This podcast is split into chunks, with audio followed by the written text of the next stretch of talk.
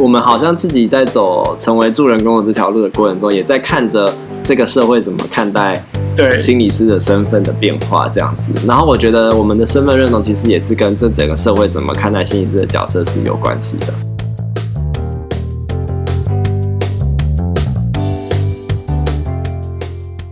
大家好，欢迎收听 CC 零知，我是阿策，我是阿坤，这是一个吸收人生日夜精华的频道。我们邀请你在这段时间与我们一起自在的 CC 零知，欢迎来到第三季。没错，这集我们就要先来跟大家聊聊我们为什么会成为助人者这件事情。我觉得这真是超级难的一个问题，所以我就要先来问阿坤。OK，那其实我们本来之前就录好这一集了，但就不见了嘛，非常可惜，因为我们还邀请到了。已经不是烟酒生的研究生，那个烟酒还是不烟不烟的烟酒生了，不烟的研究生，他已经毕业了，他已经毕业了，他也成为了心理师。对，但他为什么要成为心理师呢？对对对对，只是因为读了研究所就要当心理师吗？这是很好的问题诶。好像沉没成本一样，我都走这条路了，我不继续走这里，能做什么呢？这是不是不止读心理系，很多人都会有这样的疑问？读了会计系，又觉得自己不喜欢会计，可是我都读了会计系，我不做会计师，我还能做什么呢？我怎么样来拿到一张会计师的证照，然后去会计师事务所工作，然后回过头来说是在做一直自己不是很喜欢做的事情，可是也做了好多年。我觉得这是回到教育有关的啊，教育有关。但我们现在先来回过头来问你，为什么要当心理师？对，呃。为什么会成为心理师哦？啊、就是念了研究所。那你为什么要念研究所？就是觉得说，大学毕业那时候就觉得，嗯、呃，一来是不知道自己要干嘛，二来是觉得说自己好像可以在网上念。等一下哦，这边我有疑问。你说你大学毕业的时候不知道自己干嘛，可是你还没毕业你就已经考上研究所了？对。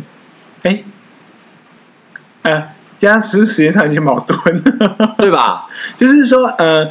应该这样讲，就是我那时候在毕业之前，我不晓得我未来工作要做什么，哦，所以我在那个时候就去准备研究所，然后后来就上了嘛。所以当你在大学的时候，你觉得好像读研究所成为心理师是唯一一条道路？对，不是因为你想成为心理师，呃，唯一一条道路应该是说我目前不晓得这条路之外我还可以走什么路，嗯，但我可能还没机会去探索我还可以做些什么，嗯，所以我后来就决定，好吧，那我就先试试看研究所这条路。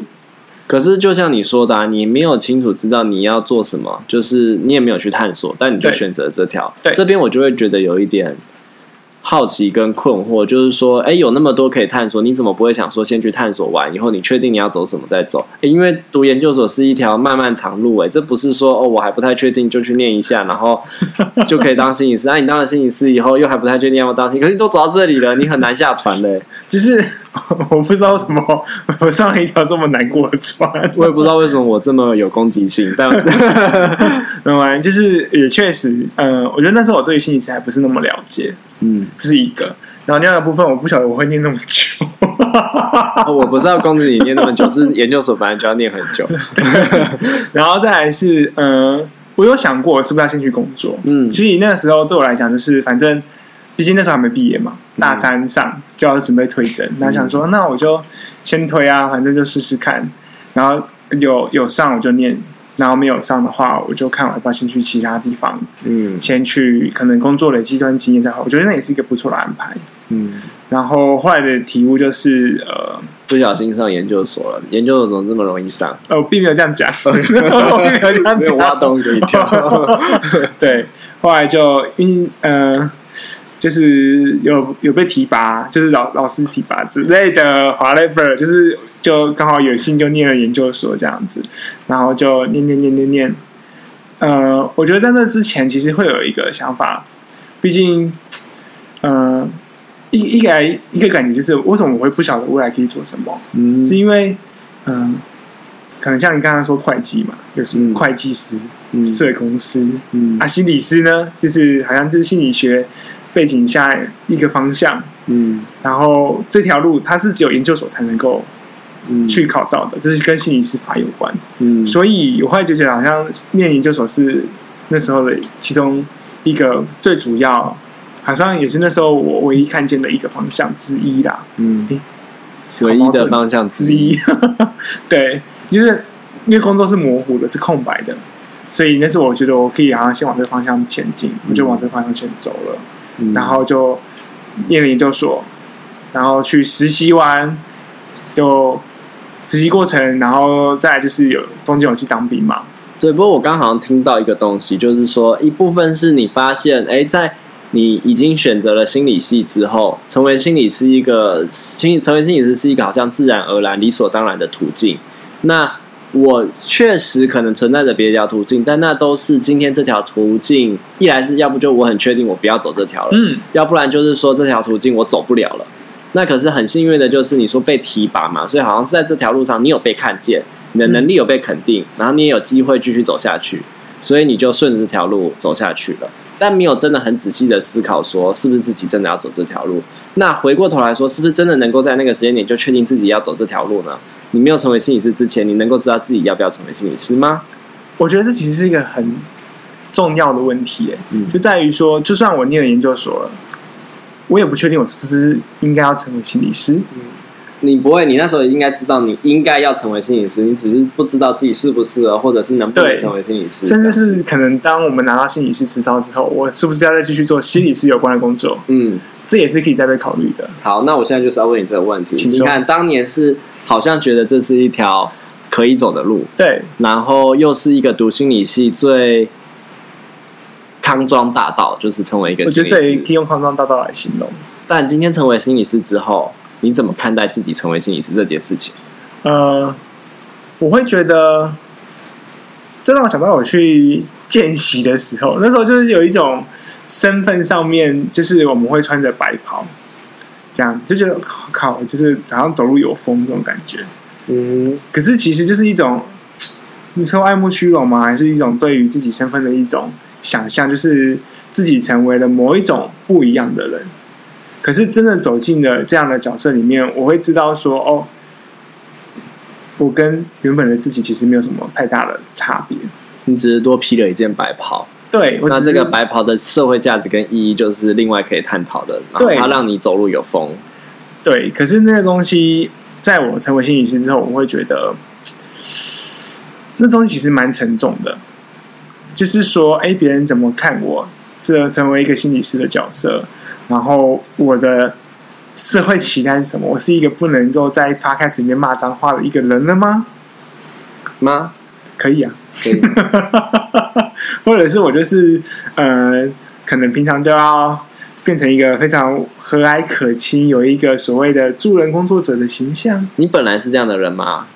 我觉得我可能有这样的特质，嗯，可是不代表我不会骂脏话。哦，可是你是和蔼可亲的人，本来就是，不是因为你成为心理师或者是走上心理学的道路以后才成为和蔼可亲的人。我觉得算是，其实我本来就不是一个太。欸哦哦哦，本来就是蛮和蔼可亲的人，对，不太会去可能呃跟跟别人吵架冲突，但是我还是会啦。嗯，对，就是对我来说，吵架冲突不是我呃很常经验到的事情。嗯，对，我不太会吵架。嗯，然后嗯、呃，我觉得那个身份的转换，一部分让自己好像意识到自己有一些更大的社会责任在。可是那是什么？我有没有能力撑住这样的一个身份？我觉得目前都还在探索。嗯，就是毕竟成为心理师之后，我还是 L V 一的心理师而已。L V 一，对，等级一，Level One 的 Level One，Level One 的心理师这样子。那那我其实会比较想要好奇跟确认，就是说，那你今天成为心理师了，嗯，你。喜欢自己成为心理师这件事情嘛？就像你还没成为心理师，你只是觉得说，哎，这是一条路嘛，所以想要成为心理师。可是你真的成为心理师，有你喜欢或是认同自己作为一个心理师了吗？呃，我觉得目前我的感受是，我是算喜欢的。毕竟，嗯、呃，我们很多很多时候就会说，其实工作为了一个最最重要目标，但除了钱之外，如果不是为了钱才想要工作呢？但另外一部分，我觉得很大一块是成就感。嗯，因为成就感有连接到可能我们对于自己的一种观感啊、自我价值啊等等的部分。那我觉得，就算我不是在做心理师的工作，我一样可以从助人工作者的一个角色里面，就像是可能我之前在资源教室做资源教室的老师，好了，我一样可以从帮助我那时候的学生们去获得一份我觉得是很有成就的事情。嗯，对，那只是。重新回到一个心理师的的身份的话，嗯，我觉得那个差别就在于说，我其实是用一种嗯，法律规定上面所谓心理师他能够做的事情，继续去做我可能嗯助人者这样的一个身份的角色，所以这两个是重叠在一起的，这样子，嗯，这样会很复杂？有一点复杂。那我听起来简单来说，就是其实你觉得这份工作那个成就感是很重要的，对。然后呃，也许你不太确定是不是心理系就是唯心理师就是唯一你要的，可是好像你蛮确定，就是助人工作这件事情是符合你对于一个生命期待或是方向这个价值的的走向。所以不管是作为资源教室的老师或是心理师都好，嗯，那那。你在助人这件事情上，实践助人这件事情，让你觉得在工作是有成就感的，然后对于自己的认同跟价值也能够回应，好像在职涯上是比较不会混淆的，是清楚的。对，呃，没错，其实我觉得有很大一块就是，呃，心理师跟助人者其实要分开来。好，请说。就是呃，心理师是助人者其中一环嘛。嗯。然后有很多助人者的形式，嗯，就像是呃，社工也是助人者啊，嗯、呃，人资部门算不算？我觉得也算啦。然后，呃，可能像是有一些我所谓心灵导师啊，或是什么什么，可能各种师之类的，他可能也都是一种助人者的形式。只是我今天选择了一种，当我们在助人的时候，就成为助人者。没错，嗯。没错，我不是在助人，就是在助人的路上。好嘞，就是我觉得心理用心理师这样的一个身份，嗯，我觉得更大意义就是我如何用心理学的角度去助人，然后这这个样助人方式是我可能我觉得认同的。嗯，对啊，我觉得就是在选择一种价值跟信仰的过程。嗯，对啊。好，好，那等一下，你是想问我对不对？但是因为因为我只有了解到说，哎，你你比较是在大学之后你怎么选择去读研究所，跟跟成为后来成为心理师，那现在作为一个心理师的感受，可是我其实还是不太确定，你为什么会想要走这条路？就是说，你怎么会读了心理系？OK，嗯，在读心理系之前，其实我也选了很多不同的科系，嗯，就是那个时候。就觉得好像有些科目有些兴趣嘛，所以我有填数学系，嗯，然后也有填过护理系，然后也填过社工系，嗯，但后来上的就是心理系的，嗯，但除了数学系都是助人的工作，哎，对，所以其实助人这件事情对你来说是，对，或是与人工作这件事情是可能我那时候比较想要的，嗯，但我觉得另外一块就是，嗯，我觉得我会念心理系蛮大一个原因就是我想要更了解我自己啦，算是帮自己。做一个探索跟统整的过程，这样子，所以后来就是其他都没上，我就上了心理系，那我就念心理系。哦，那心理系念一念，觉得哎，好像我好像可以去念研究所，有一条路可以继续走，那我就去念研究所，然后后来就继续成为。所以一部分是你选择了命运，那一部分是命运选择了你，也可以这样讲。因为如果当年你上的是数学系，你很可能就不会走上心理师的道路。对，你可能成为一个数学老师、数学家。Maybe，我觉得这完全就不会是像现在可以跟阿策坐在这边录音的一个状态。也也不一定啦。然后我们在这边谈数学，邀请你来访谈，就，就是说，我们今天来谈那个赛口赛之类的。对，拍到底有几位这样子？怎么可能算得出来？对，那。好喽，现在换我了，换你啊！真可怕。那阿策，你怎么会想要念？不，你怎么会想要成为心理师呢？其实我觉得，我刚刚一开始就说，我觉得这问题很难嘛。对，因为我觉得我从头到尾没有很认真的想过要成为心理师这件事情。嗯，我最一开始就跟你一样，兴趣很多。然后心理系也只不过是众多兴趣的其中一个，嗯，然后所以我大学填的科系是五花八门的，像是？像是哲学系啊、气管系啊、观光系啊、法律系啊、犯罪防治学系啊，太多了吧？然后心理系这样子，嗯，对。那最后只有其中几个有录取嘛？然后，嗯、然后我当时也是抉择很久，说到底要读哪一个系所。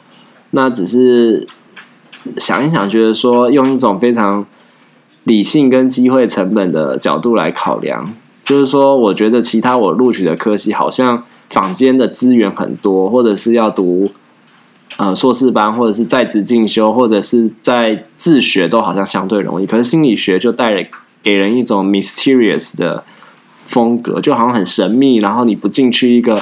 很正统或者是很学院的地方，哎、嗯，你好像接触不太到心理学，就是坊间的坊间的心理学，就是那种很大众的心理学。可是真正的心理学，好像就是要进去一个很学术的地方学，才能学到的感觉。所以就先把它排在前面，然后后来就录取了嘛。太神秘了，嗯，进入了一个神秘学的领域。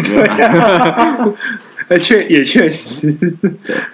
然后我。大学在读心理学的过程中，我首先惊艳到的是，哎，我觉得读这个东西有趣。那个有趣是跟以往在读什么国文、英文、数学、自然、社会，我以前就会有一种困惑，就是我读这些东西干嘛？嗯、数学早就超过我所需要的能力范围。我读那个什么赛口赛、我日常生活中根本用不到。我日常生活加减乘除绰绰有余啊！更何况是那个时代已经开始有手机了，我随时都有一台计算机，我只要会用计算机就好啦。我何必要学这么复杂的数学？所以我那很讨厌数学，by the way。那。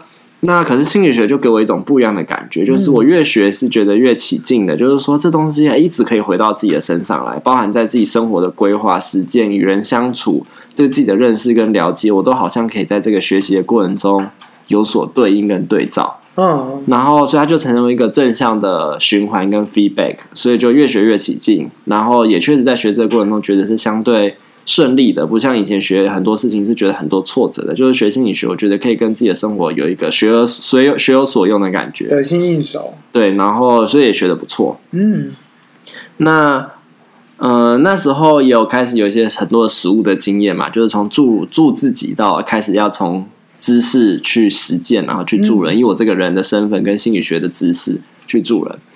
然后在这个过程中，哎，发现确实有用。然后有成就感，就像阿坤刚刚讲到的，可是也发现有很多的不足。嗯、然后基于这样的角度，所以那时候也就觉得说，那我要继续读研究所。读研究所，呃，当心理师当然是后面的一个可以可以的选择，就是让我如果今天要用这东西来助人，它有一个合理化的管道，我不能就是当一个神棍助人，这样子会被会会惹上麻烦。但是如果我作为一个心理师，用心理学的方法助人，合情合理。所以我能够澄清一下，你说那个不足的部分是，呃，念研究所是为了补足知识上的部分，还是为了补足法律上我们需要有？都有。嗯，就是我同时在大学有一些见习或是实务经验的过程中，发现，哎，自己还是有很多办不到的事情，有很多的无助跟挫折，然后。对自己还是有很多的困惑，嗯，所以持续的进修一部分是回答这些还没有被满足的疑问，那一部分也是让自己在法律上跟社会地位上可以有所根基去做这件事情，所以就决定继续读研究所。对，那不过因为我没有马上考上啊，所以我是花了两年的时间，第二年的时间才才考上这样子。嗯，哇哦，那你怎么？怎么样去认定自己在考上之后，念完研究所之后，还是想成为一个心理师？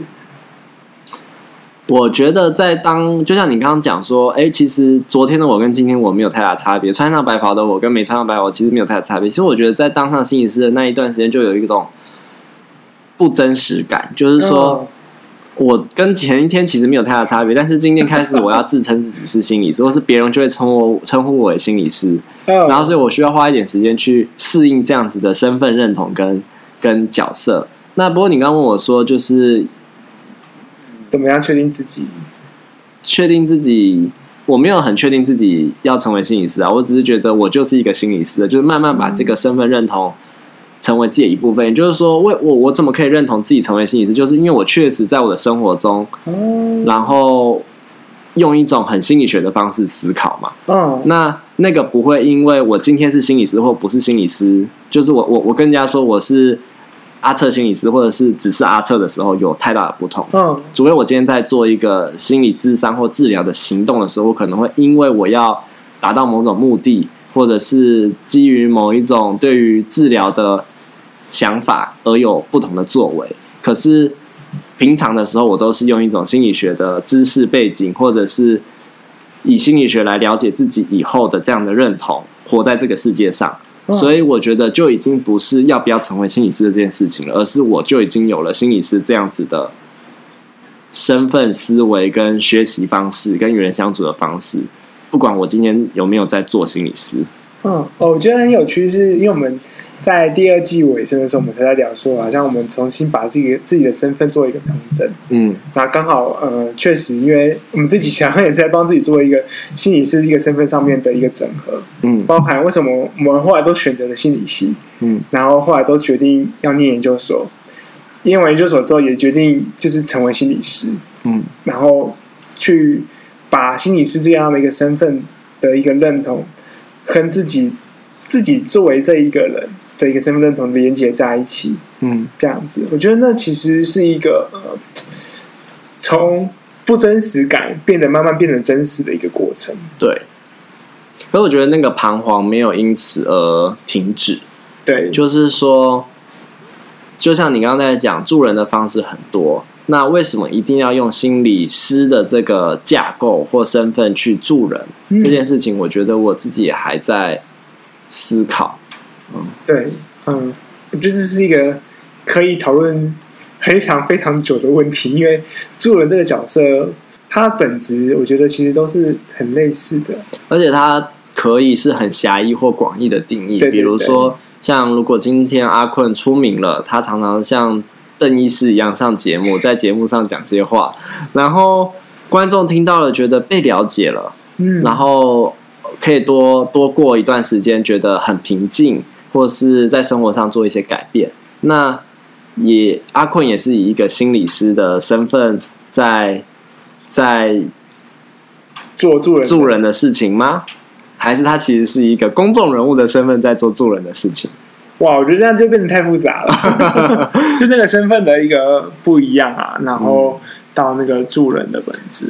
对，所以我这边想要就是只能说到现阶段的探索，我会觉得，哎，我我确实。承认作为一个心理师的身份，嗯，可是到底要用什么样的姿态，在在面对我们的面对我们服务的对象，或者是其他人，我觉得倒还没有很确定说，就是一定要一种典型心理师的身份角色。我觉得这很有趣，因为毕竟心理师法目前是二十还三十年了，二十年，好像是其实几十年了这样子，嗯，因为它其实经过非常多的。讨论和历史结构所诞生出来的一个法案，我觉得它也很大一个层面影响了我们对于心理师这样的一个助人角色的一个观点和呃，毕竟他有他的限制跟他的一个身份的期待，嗯，所以我觉得其实心理师法构筑了我们对于心理师的想象，可是他在我们成为一个助人者又是心理师的过程里面。它会是一个嗯，怎么样的一个状态？我觉得确实是我们需要一直去慢慢的走在这条路上。我觉得心理师法对我们这些心理师在职业工作上有很大的影响，那它就是规范我们的法规嘛。对。可是我觉得对社会大众来说，倒不是心理师法，他们对心理师法的认识跟了解未必那么多，也未必真的需要了解那么多。嗯。我倒反而是觉得，其实是国外对于所谓心理医生。或者是精神分析师那些影集啊，或是台湾的电视节目、辅导老师这些东西，去慢慢刻画出一个心理师在社会中的样子。或者是当现在这个时代越来越多心理师出来讲话，然后出书的时候，呃，他去行塑社会大众怎么怎么看待心理师。所以我觉得那个心理师法好像反而不是那么的影响啦。我觉得，嗯，我觉得。刚刚是说也蛮有道理，就是嗯，作为心理师的我们，怎么让大众去了解我们到底是怎样的一个助人者？对，我觉得这确实是一个蛮需要努力的地方。嗯，毕竟从我们一开始成为呃心理系研究所的学生的时候，就会很常听到，就是毕竟心理这个市场在台湾那个时候还不算是一个。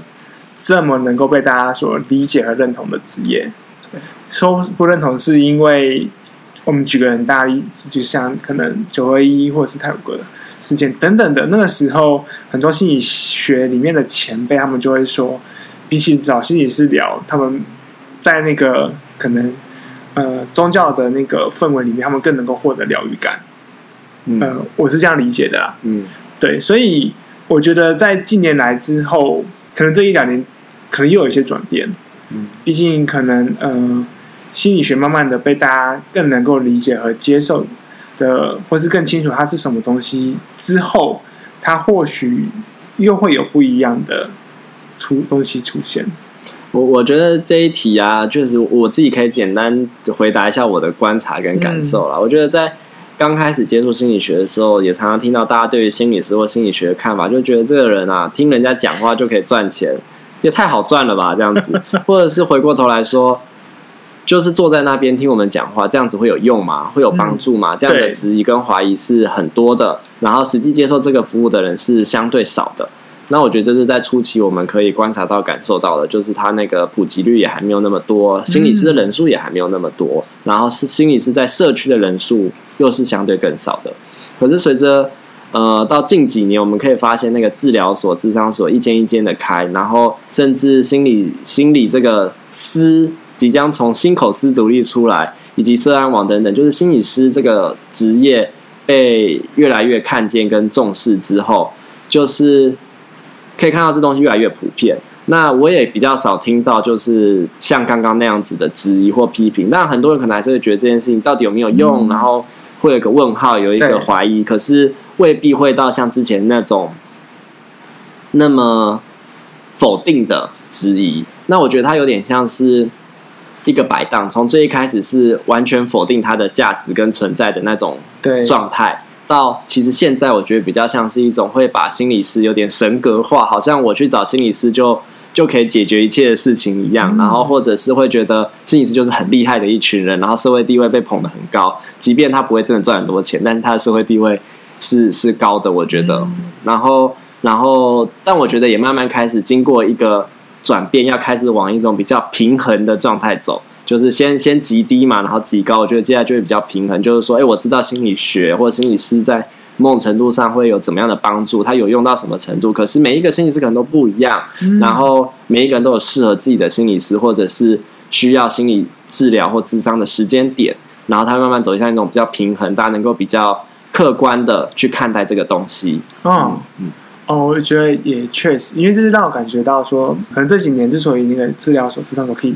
一直开表示说，越来越多人能够接受智商和治疗这样的一个东西。那我觉得这也意味着说，是不是呃前辈们也做了很多的努力，才能够让这个社会大众更能够清楚也认识到底心理师是什么样的一个角色？我、嗯、因为我觉得这些认识也意味着，在我们还是大学或是大学之前的时候，我们怎么样看心理学，嗯，然后才慢慢的形塑我们走上这条路。嗯，所以就是。我们好像自己在走成为助人工的这条路的过程中，也在看着这个社会怎么看待对心理师的身份的变化这样子。然后我觉得我们的身份认同其实也是跟这整个社会怎么看待心理师的角色是有关系的。对，而且呃，也意味着我们之后都会成为别人怎么看待心理师的一部分，一部分。所以对吧？越来越战战兢兢了。好，对，好哦，那就。祝福我们，也祝福大家，祝福大家，拜拜。